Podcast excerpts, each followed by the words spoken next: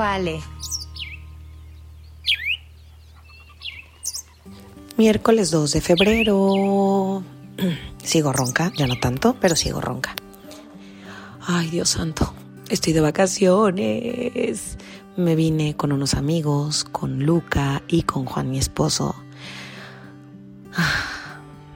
Y dejé a muy cuidado con enfermera, con Moni, eh, que, es, que es una gran amiga de la familia.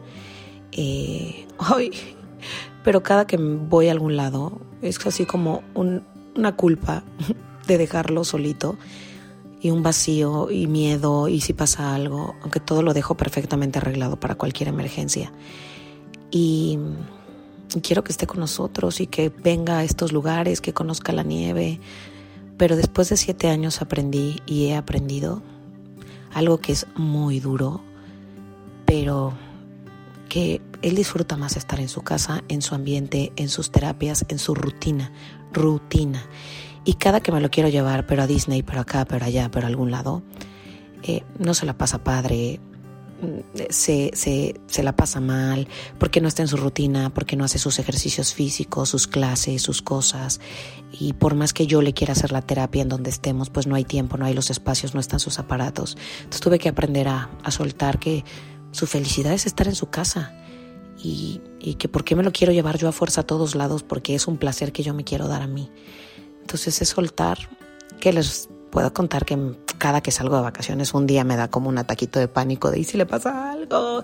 Y me pongo a llorar y a llorar porque quiero que esté conmigo pollito y que viva y que vea estas cosas tan lindas, chinga. Pero bueno, siento que es parte de soltar, ¿no? Y es su vida y él es feliz así. Y, bueno, lo que sí hemos estado planeando Juan y yo es como cada que Luca tiene un viaje con nosotros, él tiene que tener también un viaje, pero nos lo podemos llevar a algún lugar más tranquilito, ¿no? Como, como la playa y que solo sea para él, de masajito, de tomar el sol, de dedicarle todo el tiempo a él, para terapia, le encanta que lo metamos a la alberca, entonces estar tiempo entero presentes con él. Eh, son cosas que uno va aprendiendo con el tiempo. Mm eso de los apegos, de no poder despegarnos de alguien. El amor más grande se demuestra a veces así, soltando un poquito y dando un poquito de libertad. Y más si tienes a las personas correctas que te ayudan, mi hermana Eli, que se va a ir en las noches a cuidarlo también, a, tanta gente, tanta gente, lo que les digo, esa red de apoyo que te ayuda cuando estás con un niño con una condición como pollito o como con cualquier niño, tu red de apoyo que es tu familia, que te echan la mano cuando estás cansada. Ay, Dios santo. Pero bueno, así es esto. A disfrutar las vacaciones y a disfrutar porque se puede, porque podemos irnos de viajecito, pasarla padre, pasarla rico y ya regresaré a la casa, lo apapacharé, lo, lo besaré, me lo arrucurrucaré y, y lo consentiré como es siempre. Las quiero.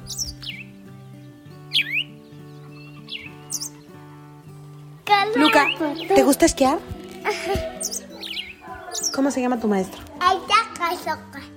¿Ayaka Yoka? ¿Qué dices? Jay. Jay. ¿Quién es tu amigo de la montaña? Eh, Jay. ¿Y él te enseñó a esquiar? ¿Bien o mal? Eh, Michelle. ¿Rápido o lento? Eh, Así nuestras vacaciones en Tamarack esquiando. Luca ya aprendió. ¿Ya te echaste cuántas veces de la montaña? Cuatro veces, ¿verdad? ¿O cinco? ¿O diez? ¿O veinticinco? ¿Cuántas veces? Vamos a cantar la canción que siempre piensas aquí, ven. Jingle bells, jingle bells. Jingle bells.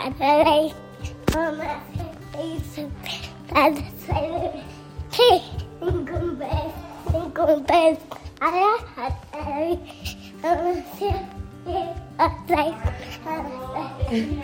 ¡Empezamos!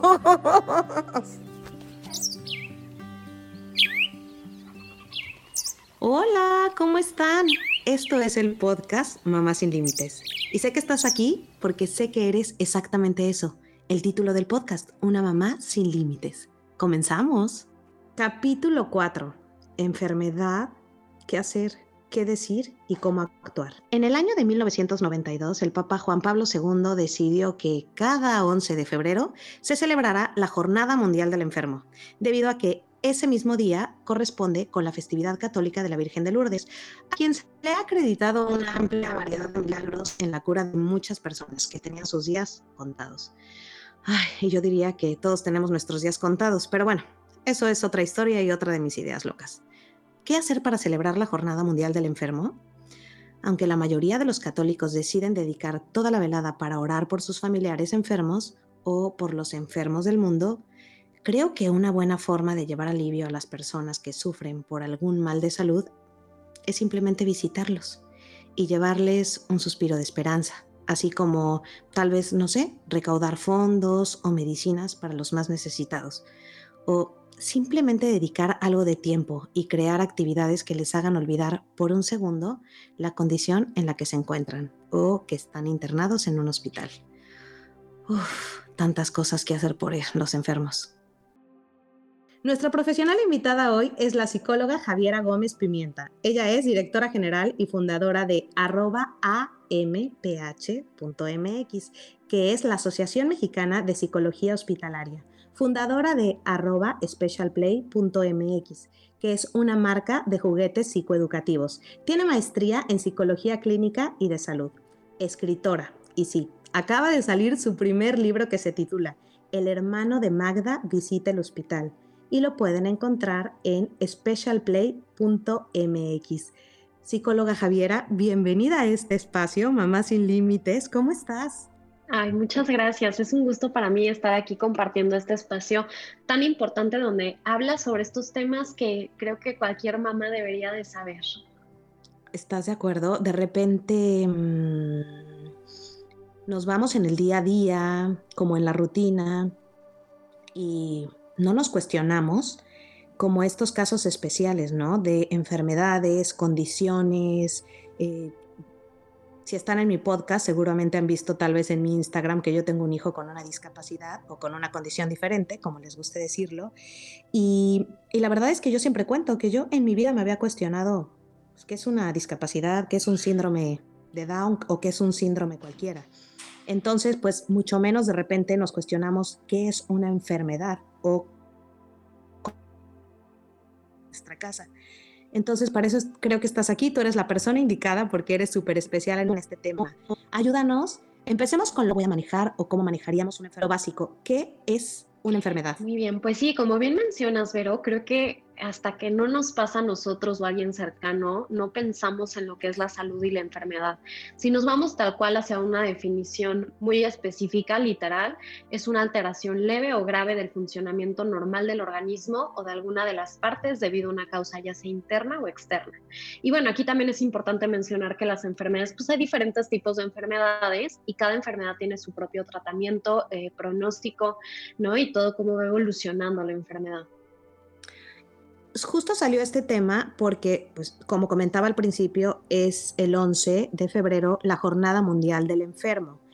Y parte de esta jornada se trata que pues tenemos que ir a ayudar, bueno, no tenemos, si nos da el gusto podemos ir a ayudar, podemos ir a un hospital, eh, pero también podemos ir con algún familiar muy cercano que tiene alguna enfermedad.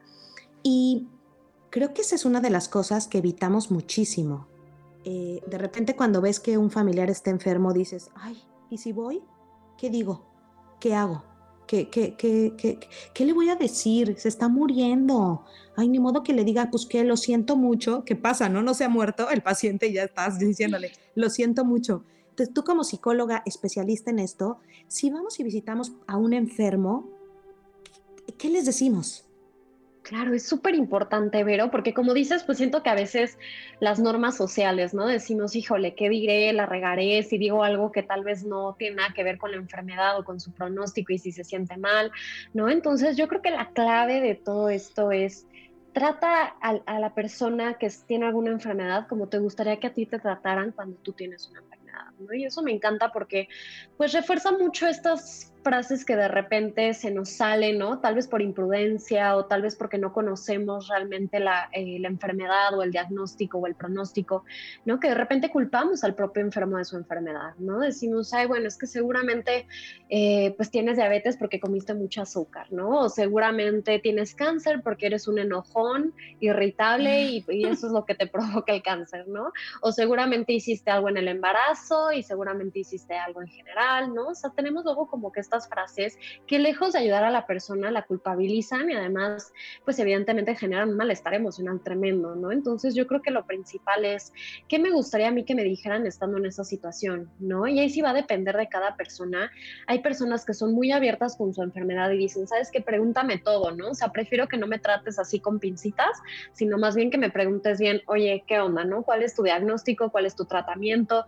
Por ejemplo, se ve mucho en los hospitales, ¿no? Lo platicábamos, personas que tal vez tienen un diagnóstico oncológico y que como parte de su tratamiento de quimioterapia, pues se les cae el pelo, ¿no? Y a veces dicen, híjole, pues prefiero que me preguntes directamente, oye, ¿tienes cáncer? ¿Cuál es tu diagnóstico? ¿No? O personas que tal vez no tienen cáncer, pero tal vez tienen algún tipo de, de alopecia, donde tal vez pues no tienen pelo y dicen, híjole, pregúntame bien, ¿no? ¿Cuál es o sea, sin filtro y pues tal cual, ¿no? O sea, contacto, decir, oye, ¿qué pasa, no? ¿En qué te puedo ayudar? Y yo creo que esta frase, eh, Vero, que la hemos dicho mucho en los lives, ¿no? Pero creo que ayuda mucho el qué necesitas, ¿no? Y a veces un enfermo te puede decir, ¿sabes qué? En esto espacio, en esto mi momento, prefiero ahorita que no me vengas a visitar porque la verdad es que estoy muy cansada, no me veo bien, no estoy en mi mejor momento, ¿no? Y otras personas que dirán, ay, ¿sabes qué? En esto el apapacho, mente, necesito que me distraigas, que platiques conmigo, que estés ahí para mí, ¿no? Entonces ahí sí va a depender de la persona y sus necesidades y creo que nosotros tenemos que tener el tacto y el respeto de decir, bueno, si la persona no quiere que la visite, por más que yo la quiera llenar de amor, de cariño, de querer estar ahí 24/7 al lado de ella, pues si la persona no quiere y no lo necesita, tenemos que también respetar y ser prudentes. ¿no? Y aparte creo que mm, la pérdida de la salud es un duelo, porque es una pérdida, y todos vivimos los duelos de diferente manera. Y es súper importante cuando no es tu duelo, porque si es tu duelo te preguntas, a ver, ¿qué estoy sintiendo? ¿Cómo lo estoy viviendo? Eh, pero si es el del otro, ¿por qué él está perdiendo la salud? Aunque es la persona que amas, porque es tu amigo, tu conocido, lo que sea, también es un duelo para ti, pero él va a estar en primer plano. Entonces tal vez sí, ya ahí no te preguntas, qué estoy sintiendo, cómo lo quiero vivir, no quiero que es qué estás sintiendo. Y no sé si estoy mal, pero como dices, se vale preguntar, ¿quieres que vaya? ¿Quieres que te acompañe? ¿Cuánto te puedo preguntar? ¿Cuánto no te puedo preguntar? Cuesta mucho de repente ser tan directo, porque, híjole, cuesta un chorro. Y más porque al principio a veces no queremos hablar o no queremos decir mucho estamos, simplemente los mexicanos siento que estamos muy educados así, a darnos demasiado el espacio, el espacio, que a veces suena como abandono. O sea, a mí me pasó que tuve familiares muy cercanos cuando pasó lo de Pollito, que no me escribieron en los primeros tres, cuatro, cinco meses. Y para ellos era, te estoy dando tu espacio. Y, y qué bonito, pero tal vez si me hubieran mandado un mensaje de, oye, sé lo que estás viviendo, ni siquiera la llamada, porque a veces la llamada siento que es invasiva, ¿no? Un mensaje de sé lo que estás viviendo o no, ni siquiera, no, no sé, lo redactas, ¿no? Casi con tiempo, no sé lo que estás viviendo porque yo nunca lo he vivido, pero por favor, si necesitas algo, márcame la base que dijiste, ¿qué necesitas? ¿Quieres acompañamiento emocional? ¿Quieres que vaya? ¿Quieres platicar con alguien? O sea, cuesta mucho trabajo porque aparte somos súper instintivos y viscerales, ¿no? Así, es que mi prima, es que no sé qué, le voy a marcar. Ese mensaje inicial tal vez nos puede abrir un poco el panorama de si está bien platicadora, no está bien platicadora, no, no quiere contarlo, si quiere contarlo. Cuando estés lista me platicas y tal vez decirle, cuando tú quieras platicar, me marcas. Y yo siempre advierto, pero te voy a estar mandando un mensajito una vez a la semana, porque siempre pienso en, o, te voy a estar mandando un mensajito cada que me acuerde de ti, o como una vez pones algo, ¿no? Una vez a la semana, para no invadir lo que esté viviendo su proceso, pero tú sentirte que estás presente y que ella también sienta o él que estás presente, ¿no? Claro, qué difícil. Pero es muy difícil, pero coincido contigo, o sea, creo que si nos quitáramos los pelos de la lengua y estas inhibiciones que de repente decimos, ay, no, ¿cómo le voy a preguntar el diagnóstico? O ¿cómo le voy a preguntar eh, que cómo va en su tratamiento, ¿no? Creo que a veces es importante ser directo, ¿no? Y tú también como enfermo, si tú tienes un diagnóstico o alguien cercano a tu familia, también es importante el poder expresar tus necesidades, ¿no? Y creo que lo decimos mucho eh, en general, ¿no? Y es importante poder decir, bueno, ¿sabes qué? Necesito ahorita desahogarme y literal contarte que me duele horrible, que estoy pasando por unos tratamientos tremendos, que hay días que de repente no quiero hacer nada, ¿no? Pero a veces hasta tú también como enfermo dices, híjole, no quiero mortificar a la otra persona o no quiero contarle mi dolor porque si no también va a sentir dolor, ¿no? Entonces que tú también puedas ir identificando y decir, bueno, ya sé que Vero es mi super amiga, me mandó este mensaje y sé que me puedes desahogar con ella, ¿no? Y tal cual yo siempre les digo, ¿me marcas para un consejo o me marcas para desahogarte, ¿no? Porque si no quieres que opine y no quieres que diga algo, se vale, obviamente, ¿no? A veces nada más necesitamos como que hacer esa catarsis de pues expresarte libremente y sin que la otra persona te diga, bueno, yo creo que te puedo ofrecer esta solución, ¿no? A veces dices, ya, no quiero soluciones, lo único que quiero es que me escuches, que me está doliendo y que no está padre estar en esta situación, ¿no? Y ese mensaje que dices, Vero, ay, me encanta. De verdad, sí, creo que el mensaje es una muy buena opción cuando no quieres ser invasivo, pero quieres que la otra persona sepa que estás ahí y quieres que se sienta también apapachado, ¿no? Claro.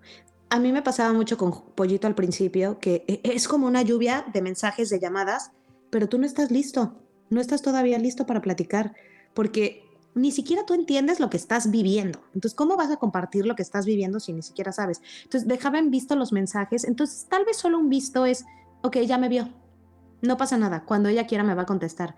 Y tuve amigas que simplemente un día se presentaron en el hospital y nunca pidieron verme, o sea, llegaron a la recepción y, ay, le dejo estas galletas, le dejo este no sé qué, y son detalles porque aparte tenemos una necesidad natural cuando amas a la gente de estar presente, entonces que te quieres meter hasta el cuarto, te quieres meter a casi, te cortas el pelo tú también, no sé, ¿no? Si está pasando por un cáncer o lo que sea, y tal vez la otra persona no quiere vivir eso, entonces esos pequeños detalles, un libro, un libro bonito, por ejemplo, unas galletas ricas, eh, cualquier cosa, es una manera de decir, aquí estoy, con la sensibilidad que, que se requiere para el caso, ¿no? Oye, y sabes que esto que dices también es súper importante, el no tomarte las cosas tan personal y el entender la situación de la otra persona, ¿no? Si no te contesta porque estás, o sea, entre tratamientos, entre diagnóstico, estás rebasada, porque la realidad es que cuando te dan un diagnóstico así es como si te pusieran una cubeta de agua fría, ¿no? Y tuvieras un shock inicial de qué está pasando. Y a veces, pues justo, no queremos ni siquiera convivir, ¿no? O sea, hay veces donde estás en el hospital y dices, ¿sabes qué? De verdad en buen plan, o sea, no lo hago por, por ser negativa ni por no querer verte o lo que sea, pero de verdad ahorita necesito mi espacio para yo asimilar lo que estoy viviendo, ¿no? Entonces, como dices, un pequeño detalle, y si la otra persona te ve y no te contesta o lo que sea, pues no tomártelo personal, ¿no? O sea, tú también decir, bueno, también para qué lo estoy haciendo, ¿no? O sea, para qué estoy ayudando al otro, porque igual a veces tenemos intenciones de, no, hombre, lo voy a ayudar y lo voy a sacar adelante y voy a ser la mm. protagonista o el protagonista de esto. Y, ¿no? y a veces simplemente un mensaje es lo que más ayuda y respetar, como bien decías, el duelo por la salud de la otra persona, ¿no? Por sus expectativas, por sus, por sus síntomas, por su cuerpo, por cómo era antes su vida, ¿no? Claro. Y repito, y perdón que sea así tan repetitiva, pero lo más importante es qué necesitas y si tal vez ni te contesta el que necesitas, justo eso, no necesita ahorita nada. De ti no necesita nada. Entonces, aguántate. Y no le mandes mensajitos de, ya sabes, las clásicas cadenas de la salud, la vida, la canción. Tal vez en ese momento no quiere escucharlo. O sea, no está lista. O tal vez sí le va a motivar muchísimo. Pero a mí me enojaba mucho que me... me acuerdo perfecto de la carta del viaje a, Holanda, pero que llegas a la montaña. ¿Sabes cuál? Sí, sí, sí. Es mi carta favorita de todos los tiempos. Hoy. Sí, claro. Hoy. El día que me la enseñó la psicóloga, el día que me dieron el diagnóstico de Juan, te juro que no la golpeé porque, porque me iban a meter a la cárcel. Pero ese día llegó con su cartita hermosa y yo, ya, sé que, ya sé que es tu chamba, ¿no? Pero, o sea, yo, sí, sí. Yo no quería ir a Holanda, yo no quería ir a Holanda y sigo enojada porque aterricé en Holanda. Si no, si no la han visto, googleanla así nada más. Creo que es este, el viaje que ibas a Holanda y acabaste en ¿dónde? ¿En Italia? No, ibas a Italia y acabaste en Holanda o ibas a la, a la playa y acabaste en la montaña, cualquiera de las dos. Entonces yo, en puta. Y mi suegra, por ejemplo, es la mejor para acompañar. Ella me dijo, Vero, cuando quieras que te abrace, te abrazo. Si no quieres que te abrace, o sea, yo sé que no te gusta que te abracen en momentos difíciles, no te voy a abrazar, pero si necesitas un abrazo, solo acércate a mí, a, mí y te abrazo. Entonces, cuando ya estaba muy mal, sí me acercaba, pero llegué a ser hasta grosera, ¿eh? O sea, hubo momentos que, que fui grosera de, no me toques, porque, güey, te acaban de decir, se va a morir, ta, ta, ta, no sé qué, lo, hay gente que sí se derrumba y necesita el abrazo, pero hay gente que con una personalidad como la mía, que es súper chingona, cabrona y todas las puede, a mí no me abraces, a mí no me abraces, yo déjame sola. Entonces me pongo en el lugar de, una persona que le acaban de decir tal vez, oye, tienes cáncer y es como yo, que el esposo no la abrace, ¿sabes? Aunque es el esposo y es la persona, es, dame chance, déjame pienso y luego platicamos. Y llegan esos silencios que son cuando estás al lado del enfermo como bien peligrosos. A mí me, me, causa una cosa horrible, que, que, de repente el enfermo no quiere platicar nada. Eh, ¿Qué pasa en la mente de un enfermo, de un familiar con, que están cerca de una enfermedad? ¿Qué podemos hacer en esos casos cuando no quieren platicar? Y pues tú eres alguien que lo ama y quieres saber, quieres tener información. ¿Qué podemos hacer? Ay, súper importante, pero creo que le diste en el clavo. O sea, cada persona reacciona de manera diferente frente a un diagnóstico, ¿no? O sea, yo creo que sería un poco burdo tratar de eh, especificar todas las reacciones que existen en cada una de las personas. ¿Por qué? Porque la historia, el contexto, su personalidad, todo es diferente de acuerdo a la propia persona, pues.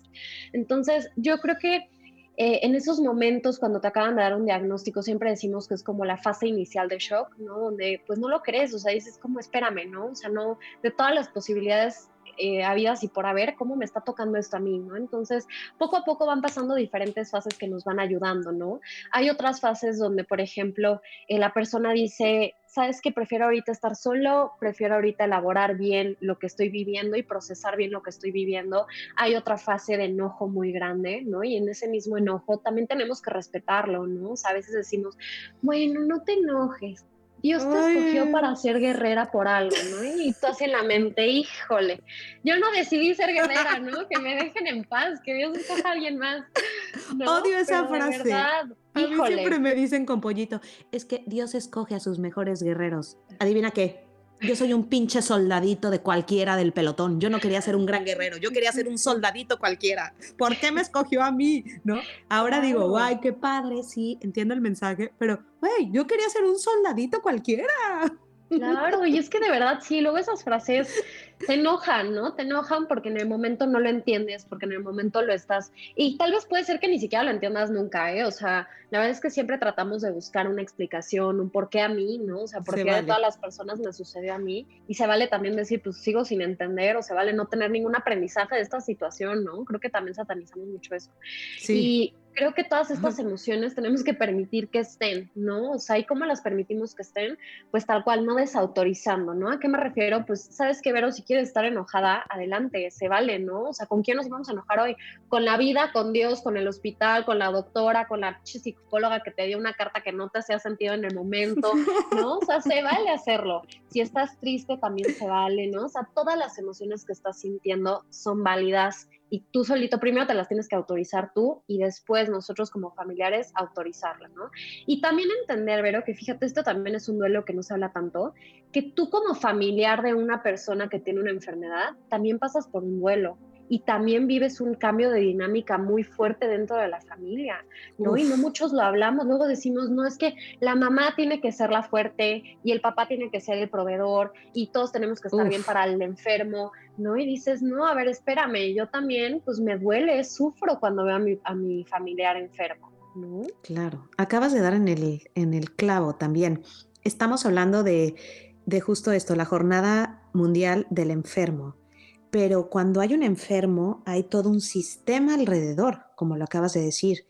Entonces, este, tal vez si, punto, si yo me enfermo, pues el primero que me va a cuidar o ayudar es mi esposo, pero si es tu hijo, la primera que va a ayudar a tu hijo eres la mamá y el papá, eh, y, y pues después quien quieras. Pero en nuestra educación en México es como si soy la esposa, me corresponde ser la enfermera oficial, perfecta, maravillosa, que trabaja 24 horas. Y si soy la mamá, bueno, ni se diga, ¿no? Soy, este, no 24, 48 horas, este, porque 24 tiene el día, pero me echo más, ¿no? Entonces, eso es bien peligroso. cómo, ¿Cómo manejar un diagnóstico o una enfermedad? Porque estamos hablando de enfermedades y hablamos, como dices, de cualquier falla que puede ser desde una cosa muy sencilla, una calentura, una neumonía, que cualquier mamá lo ha vivido en su casa, que no duermes tres días porque tu hijo estuvo con calentura y cómo terminas. O sea, es un mes de recuperación para ti también como mamá y para el niño ni se diga. Pero cuando es algo más largo, una neumonía, que estás internado una semana, y ni qué decir cuando es ya una condición que va a ser toda una vida dedicada a eso, eh, ¿Cómo manejar eso como familiar de, pon tu primera línea, mamá, esposo, abuelo, papá, ¿no? Claro. Me encanta, hay una metáfora muy padre que usamos en psicología que dice, es la metáfora del avión, ¿no? Cuando nos subimos al avión y de repente se, eh, se, va a caer el avión o lo que sea, salen las mascarillas de oxígeno y siempre te dicen, primero ponte tú la mascarilla antes de ayudar a los demás. Y me encanta usar esta metáfora porque a veces se nos olvida, ¿no? Queremos dar y dar y dar y tú como mamá dices, como me corto un brazo para que mi hijo esté bien, ¿no? Y, prefiero que mi hijo esté bien, ahorita es el protagonista y yo estoy 100% entregada al hijo. Y está bien, ¿no? Es un proceso natural de maternidad y es un proceso natural frente a, a nuestro hijo que tiene algún diagnóstico. Pero siempre les digo, no puedes ayudar, o sea, no puedes verter de una jarra hacia un vaso y ayudar y dar amor si esa jarra no está llena, ¿no? Entonces tenemos que llenar esa jarra. ¿Y cómo lo hacemos? Pues a través del autocuidado, a través del apoyo de los demás, a través de tu, tú misma eh, elaborar, ¿no? La propia enfermedad y decir, bueno, ¿qué significa esto? ¿Qué implica? ¿Qué había escuchado? ¿No? Lo que tú mencionabas, pero cuando nos dan el diagnóstico, ¿no? Yo que escuché de afuera, ¿qué es este diagnóstico? ¿Qué, pensamientos, qué creencias tengo, qué me mueve en mí, ¿no? O sea, qué, qué, creencias me mueve. Y puede ser desde un, ¿sabes qué?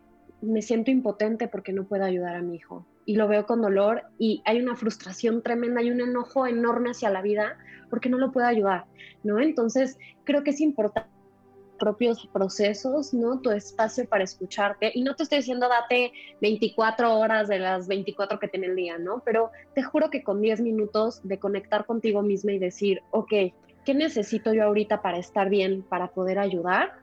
Eso nos va a ayudar muchísimo, ¿no? Y como bien decíamos, las redes de apoyo, o sea, luego por la misma pena decimos, no, ¿cómo le voy a pedir a mi suegra esto? ¿O cómo le voy a pedir a mi hermana esto? ¿O qué voy a hacer? ¿No? O sea, las redes de apoyo están ahí por algo, entonces tal cual déjate caer en esas redes de apoyo y decir, pues sí, necesito ahorita desahogarme, necesito ahorita que me den fortaleza, necesito ahorita ver qué está pasando con mi hijo, necesito estar con él, o necesito, o necesito no verlo, ¿no? O sea, también hay veces donde tú como mamá sientes un dolor tremendo por tu hijo y estás viendo que le están haciendo un procedimiento, ¿no? Desde lo más punto como sacarle sangre. Sí. Y te duele horrible como mamá, ¿no? O sea, lloras por tu hijo y sientes el dolor de tu hijo en ese momento, ¿no? Entonces también, yo creo que también algo sería importante reconocer tus límites y decir, bueno, ¿con qué me siento cómoda, ¿no? O sea, realmente sí puedo aguantar esto o prefiero hablar con mi esposo y decirle, bueno, ¿sabes qué? Rífate, ¿no? Y te toca a ti estar en los procedimientos más invasivos, yo te ayudo desde acá o a ver cómo lo hacemos, ¿no? Porque sí nos duele, nos duele muchísimo, ¿no? Es muy complicado. Claro. Y cuentas esto, no nos está viendo, pero yo lloro mientras platica Javier, porque me acuerdo mucho que al principio de Pollito, Juan mi esposo tiene mucho más energía que yo, entonces él puede estar 24 horas sin dormir, 48, 50, las que tú quieras, y está bien. Yo no, yo si no duermo una noche bien, mis 8 horas, al día siguiente estoy un poco más de malas. Entonces, al principio que llegamos a Boston como al año de, de pollito para una cirugía, Juan se quería quedar en el hospital, pero había... para empezar, estaba internado y tenía enfermera. Y aparte había una enfermera más que se había ido con nosotros, que se quedaba con él en las noches. Y yo le dije, Juan, yo me voy a ir al hotel en las noches.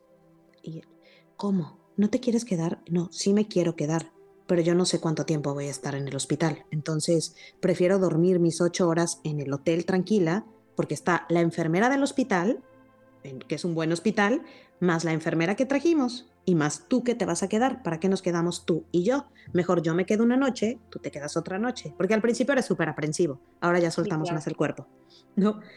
Entonces, eh, suena a veces o te sientes egoísta, ¿sabes? Yo al principio me sentía súper egoísta y decía, ay, qué egoísta que me voy a dormir. Pero no, o sea, también pensaba, es que si yo me quedo sin dormir bien, voy a estar al día siguiente histérica y voy a matar a un doctor o voy a hacer algo, ¿sabes? Y eso fue al principio.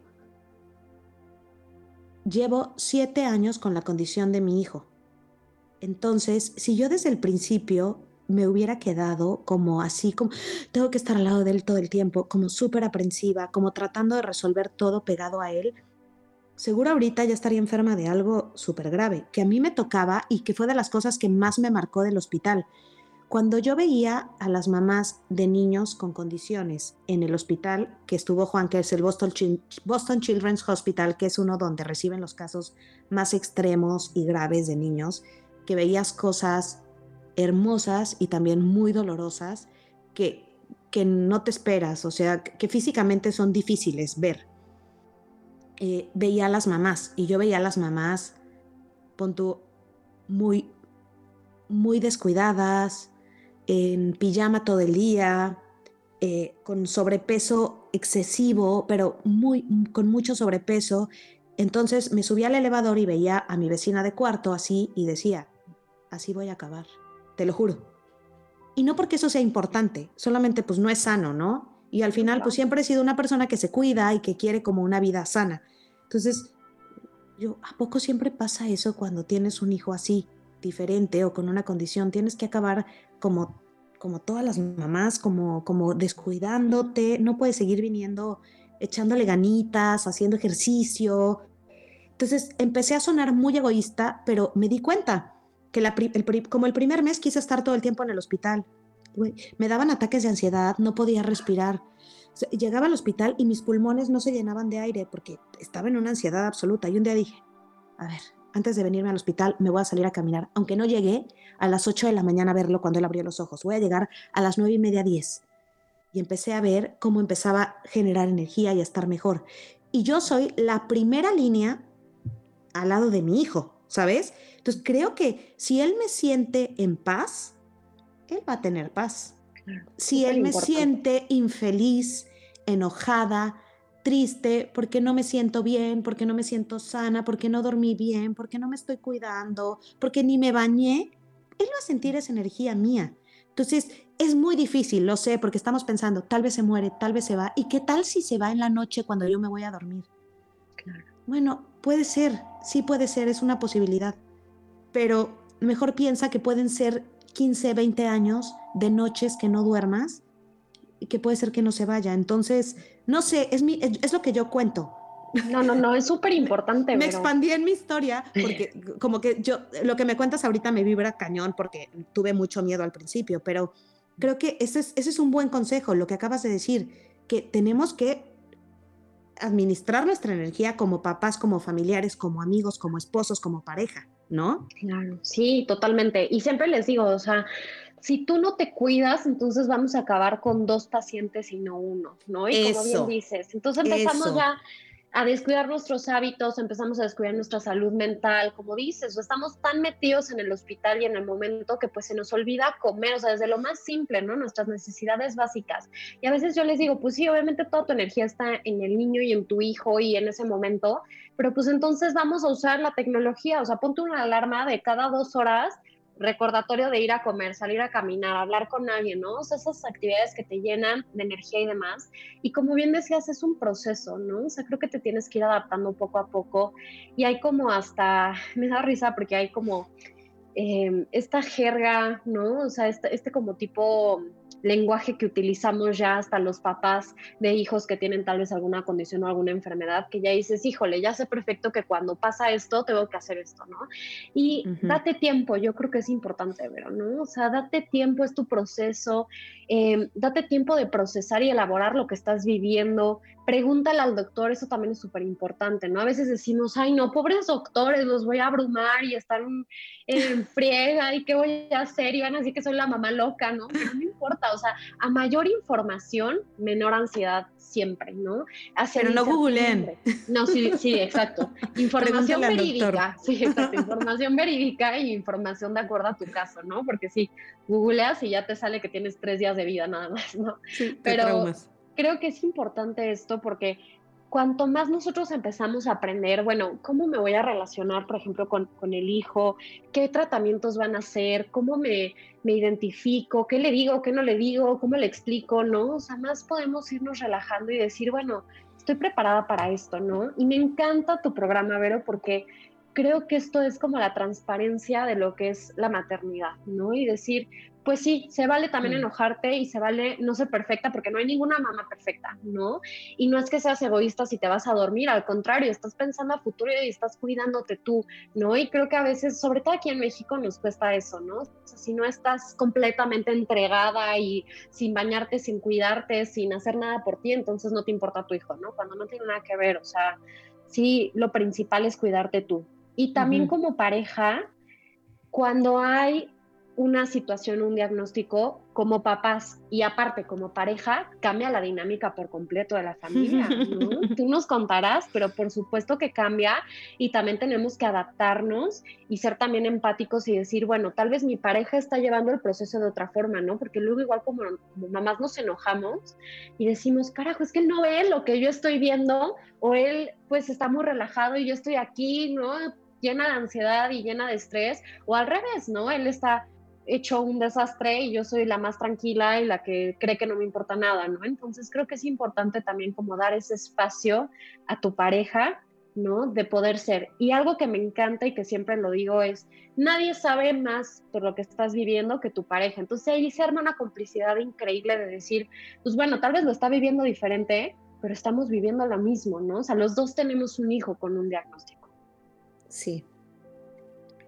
Está cañón porque aparte las estadísticas dicen, creo que el, porcentaje es altísimo de divorcios cuando hay un diagnóstico de enfermedad en hijos. O sea, porque sí, pues evidentemente cada quien lo vive diferente, aunque estamos viviendo lo mismo, como lo dices, pero lo vivimos diferente y de repente no tenemos pues la inteligencia emocional de, de entender al otro o de ponernos en el, lugar, en el lugar del otro, sea lo que sea, o sea, puede ser que económicamente ella esté muy presionada porque tiene que pagar y él esté muy presionado porque tiene que cuidar, o al revés, o, la razón que sea. Eh, uf, uf, es que sí que se hacen esos casos, ¿no?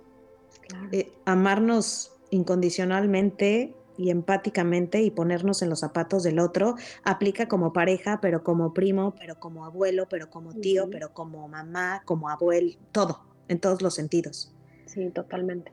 Y ahorita que estábamos diciendo como no descuidarte, eso también implica la pareja, ¿no? Porque a veces, pues si todo ya lo que te rodea y cómo se relacionan es a través del diagnóstico, ¿no? Entonces también, que está bien, evidentemente, porque también nos une, pero también no olvidar todo lo de atrás, ¿no? O sea, ¿cómo está tu pareja? Nos gustaba ir, yo que sé, al cine, nos encantaba hacer esta actividad de pareja, ¿no? Y poder fortalecerse así, porque si no, como dices, pues se va mermando un poco la relación, ¿no? Y acabas ya con facturitas de, ay, pero es que yo me quedo en el hospital y tú no, ay, pero es que yo sí estoy atendiendo y tú no, y tú estás en otro proceso y tú te vas con los amigos o lo que sea, ¿no? Es como poder fortalecerla de decir, bueno, ¿qué podemos hacer juntos para, para arreglar, para sanar, para procesar esta situación?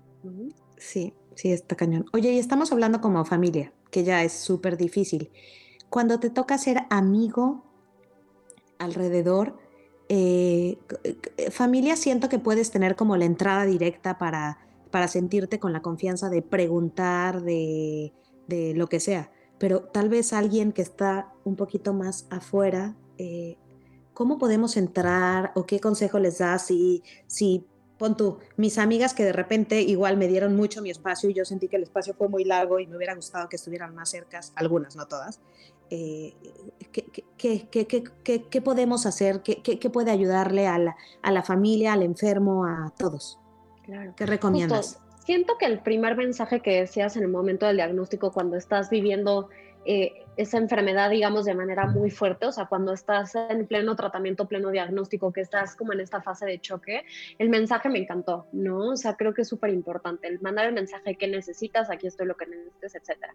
Ya que va pasando como que el tiempo, sí sería bueno pues justo invitar por un cafecito en algún momento, a ver qué, qué, podemos hacer para platicar, ¿no? Y preguntar a la persona, bueno, ¿cómo lo estás viviendo? ¿No? Tal cual, o sea, cuéntame todo, literal. Eh, desde que te dieron el diagnóstico hasta ahorita, cómo lo estás viviendo, si la persona se siente lista para hablar, ¿no? Porque habrá personas que digan, ¿sabes qué? Híjole, estoy hasta acá de hablar todo el día del diagnóstico, pregúntame de lo que sea que no sea eso, ¿no? Es más, cuéntame tú qué, qué onda con la vida normal, ¿no? De las personas o qué está pasando, lo que sea. Entonces, ahí sí va a depender mucho de las necesidades de la persona.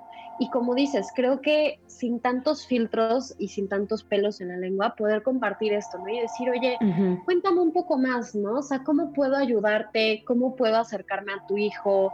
Eh, ¿Me entiende cuando le hablo? ¿Está ahí al pendiente?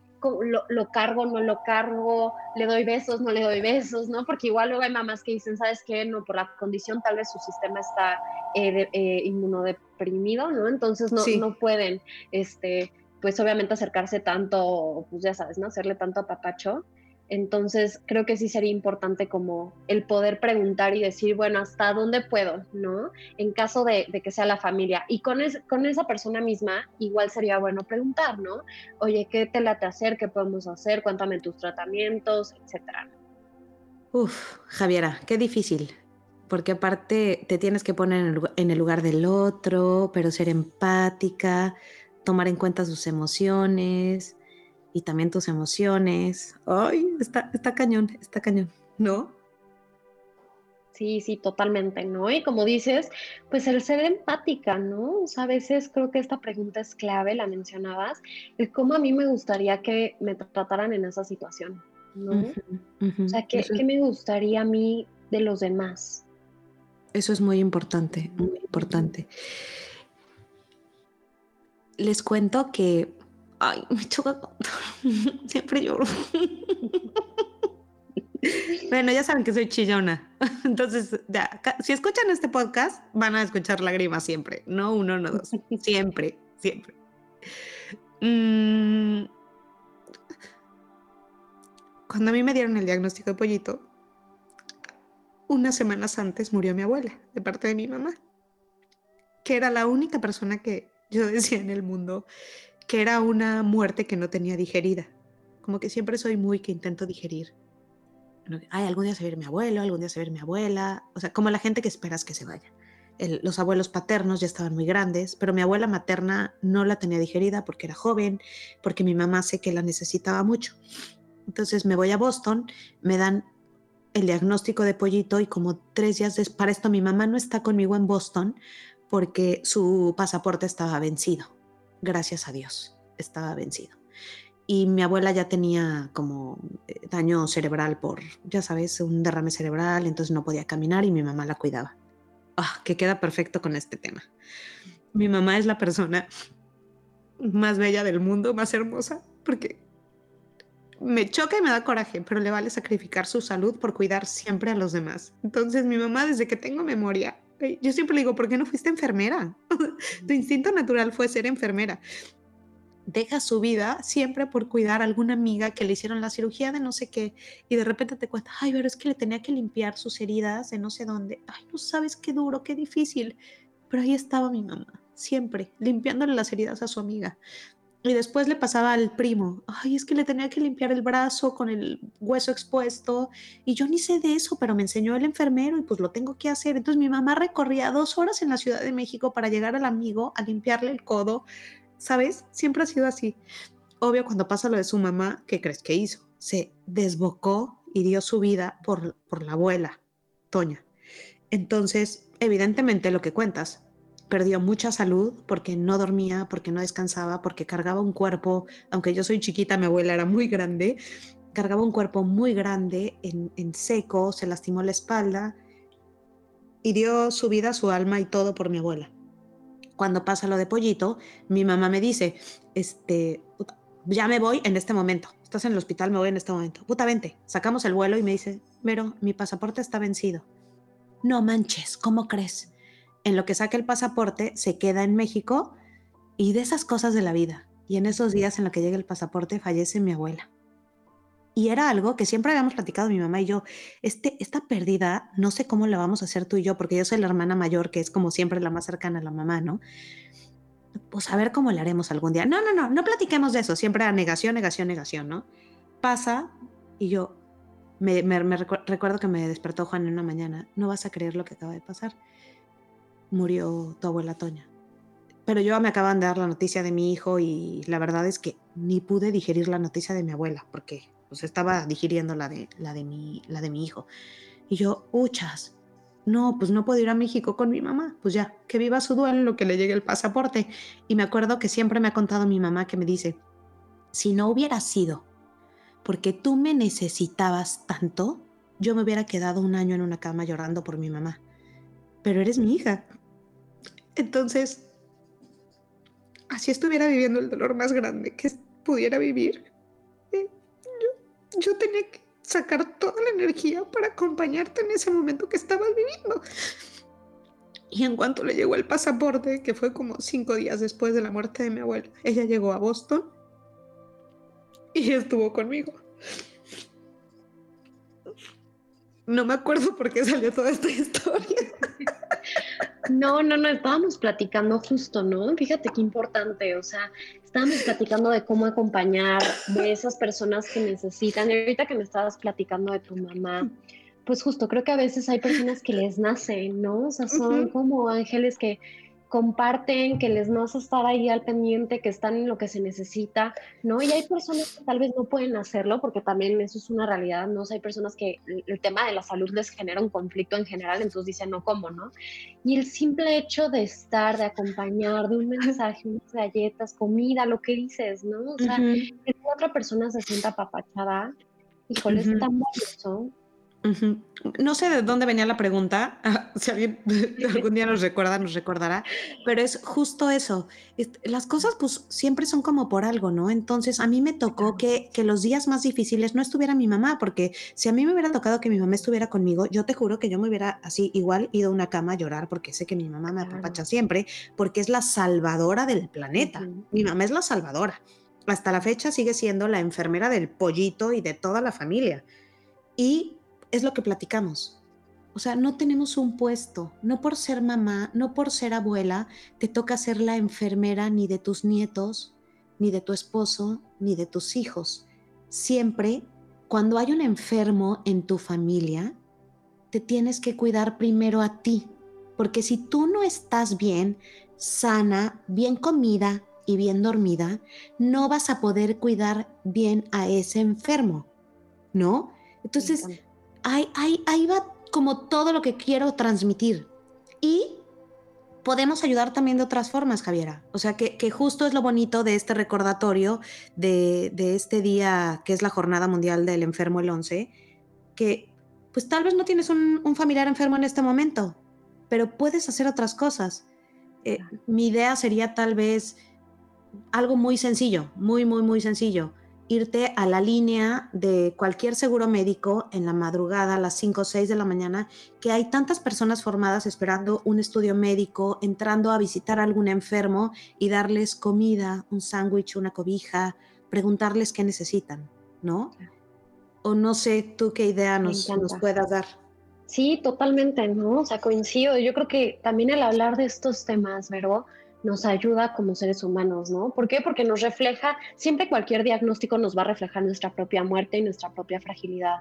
Entonces, el hablar de estos temas, el decir, bueno, ¿qué, ¿qué, pasó cuando alguien se enfermó, no? ¿Qué está pasando cuando alguien se enferma? ¿O qué quiero yo desde el mismo proceso de muerte, no? Y digo, sé que ese es otro tema y nos echaremos otro podcast de eso, sí. pero desde el poder decidir, bueno, si yo alguna vez me enfermo de algo, ¿qué me gustaría, no? O cuando me enfermo, ¿qué, qué decisiones quiero tomar, no? O sea, quiero que tomen medidas cautelosas, no quiero qué tipo de tratamiento, cómo quiero estar, ¿no? Cómo quiero morir, cómo quiero eh, morir con dignidad. Y ese es el derecho de cualquier paciente y de cualquier persona, ¿no? Y siento que esta negación misma de decir, no, no, no, no hables de eso porque lo vas a invocar. No, no, no, calladito en la mesa, ¿no? Eso obviamente es una negación y nos ayuda, es un mecanismo de defensa, pero también siento que entorpece un poco como la aceptación de que somos frágiles, de que en cualquier momento nos podemos morir y también esa es la misma belleza de la vida, ¿no? Y que también tenemos que aprovechar esos momentos donde pues tenemos salud, ¿no? Y sé que suena muy cliché, pero es que de verdad no agradecemos la salud hasta que no nos pasa algo malo y no tiene por qué ser así, ¿no? O sea, yo creo que ese día también nos recuerda que tenemos que agradecer nosotros mismos, nuestro cuerpo, nuestra salud, los que nos rodean, ¿no? Qué bonito, exacto. Por un lado, muy sencillo desde casa recordar este 11, que estamos sanos, que no nos duele nada, que podemos respirar, que estamos bien. Y si estamos así de bien, pues pensar qué podemos hacer. Este, y no, no tiene que ser así como puse el ejemplo del hospital, puede ser algo súper sencillo, como dije al principio. Visitar a tu tío, apoyar a tu un mensaje o respetar solo con un mensaje de aquí estoy, lo que necesites, ¿no? Nada más con eso. Siempre, siempre estar. Y recordar que si no te contesta esa persona, pues no, no, no. No significa que no te quieran, que no te amen y que no nada. Es simplemente, simplemente, pues está viviendo ese proceso también y respetar el proceso también. Y que tú no has vivido y si ya lo viviste, pues entenderlo con mayor razón, ¿no? Sí, totalmente. Y compartir esta información, Vero, o sea, de verdad que tú me encanta, sabes que te admiro muchísimo porque siempre compartes, eres muy transparente y eso de verdad que te toca el corazoncito, ¿no? O sea, dices, híjole, sí, pues ella también vivió algo parecido que yo y ella también sufrió esto y ella también es humana y también de repente llora y también de repente se enoja, ¿no? Y, y es un proceso, ¿no? Entonces, compartir esta información siempre nos ayuda a que disminuya la ansiedad, a poder compartir con los demás, ¿no? Brindar estas herramientas. Hacer normales esas emociones. Son, son emociones normales, que se vale estar bien triste, quejarte, renegar, reclamar. Eh, seas tú el de la condición, tu amigo, tu hermano, tu sobrino o tu primo, se vale. Vivamos nuestras emociones como tiene que ser Javiera. Creo, creo. Yo así lo he vivido siempre con Por, por el bueno y por lo malo y por lo regular, por todos lados lo he vivido. Gracias por tu tiempo. Ay, hombre, gracias a ti. Aquí abajo dejo todas tus redes sociales para que se conecten contigo si necesitan terapia porque están pasando por un momento difícil con su familia, alguna enfermedad, alguna condición. Creo que eres la persona absolutamente indicada. gracias, claro que sí, con muchísimo gusto. Oye, si quieren comprar tu libro, tu nuevo libro, da el título y dales todos los detalles porque está padrísimo. Ay, sí, estoy muy emocionada porque justo eh, mañana es nuestro aniversario de un año de Special Play, que es una marca de juguetes psicoeducativos, y justo lanzamos este libro que se llama El hermano de Magda visita el hospital. Yo antes cuando trabajaba en las áreas pediátricas no tenía como esas herramientas o esos cuentos para poderles explicar a los niños qué es una cirugía, qué es la anestesia, qué son las vacunas, etcétera. Entonces, esta va a ser el primer cuento de varias series que vamos a hacer respecto a temas de salud. Eh, se llama El hermano de Magda visita el hospital, lo pueden encontrar en nuestra página que es www.specialplay.mx, ahí lo pueden comprar. Y pues bueno, el libro básicamente se centra en una cirugía del hermanito de Magda y nos ayuda también a explicarles a los niños lo que es eh, pues el hospital, una cirugía, las cicatrices, los cuidados postoperatorios, por ejemplo, ¿no? Que los niños no pueden saltar, no pueden brincar, ¿no? O sea, tienen que tener cuidado, etcétera. Entonces, pues ahí si lo quieren. Oye, me acabas de dejar el libro abierto cañón, porque de repente me encuentro con esto todos los días, entonces ya seguramente lo verán en los próximos capítulos. ¿Cómo le explico a Luca, mi hijo, la condición de su hermanito? No sabes. O sea, me he echado todos los cuentos posibles, he intentado buscar cómo se lo voy a explicar. Es que todos somos diferentes porque tenemos el pelo chino, el pelo lacio, pero Pollito no va a caminar nunca. Tú sí caminas. Él no respira por aquí, respira por la traqueostomía. Tú respiras por la nariz, pero Luca tiene tres años y no me entiende y sigues, se pone súper celoso porque pollito, si se le atora algo en la traqueostomía, pues yo aviento literal a Luca y me salgo corriendo por el hermanito. Entonces el otro me ha llegado a agarrar la mano así en pleno momento de no puedo respirar de pollis porque no entiende. Entonces necesito una psicóloga como tú que me ayude. Creo que voy a terapia contigo antes y después lo compartimos. No, pero sí, obvio, esto es súper importante, pero ¿no? Igual los hermanos hay que explicarles, ¿no? De acuerdo a su edad de desarrollo, esto que dices también es importante, porque justo él ahorita no tiene pensamiento abstracto, o sea, no puede pensar como que mi hermano pollito nunca va a caminar, o sea, ¿por qué? ¿Qué le pasa en sus piernas, no? O sea, ¿qué está pasando en su desarrollo? Como que respira por acá y a mí me puede pasar y entonces, ¿por qué? ¿No? O sea... Cállate, no cuentes más es el próximo capítulo, ¿va? Ay, sí. ¿Cómo explicarle a los hijos algo extraño? no sé, buscaremos un tema más general porque no es muy específico para que a todas las mamás les guste. Me encanta. Te quiero, Javier. Yo más, de verdad que te admiro tanto. No Gracias me digas. a todos los que nos están escuchando, de verdad que cualquier cosa, estamos las dos al pendiente. Absolutamente. Besos. Bien, gracias. Adiós. Nos vemos la próxima vez. Gracias a todos ustedes por escucharnos. Ay, Dios santo, disculpen. Ya saben que soy bien chillona, bien dramática. Diría a mi esposo que lloro por todo. Pero sí, sí, así soy. Y ni modo, ni modo. Me- Trato de controlarme, pero no, mejor fluyo. Nos vemos el próximo capítulo. Hasta la próxima. Bye.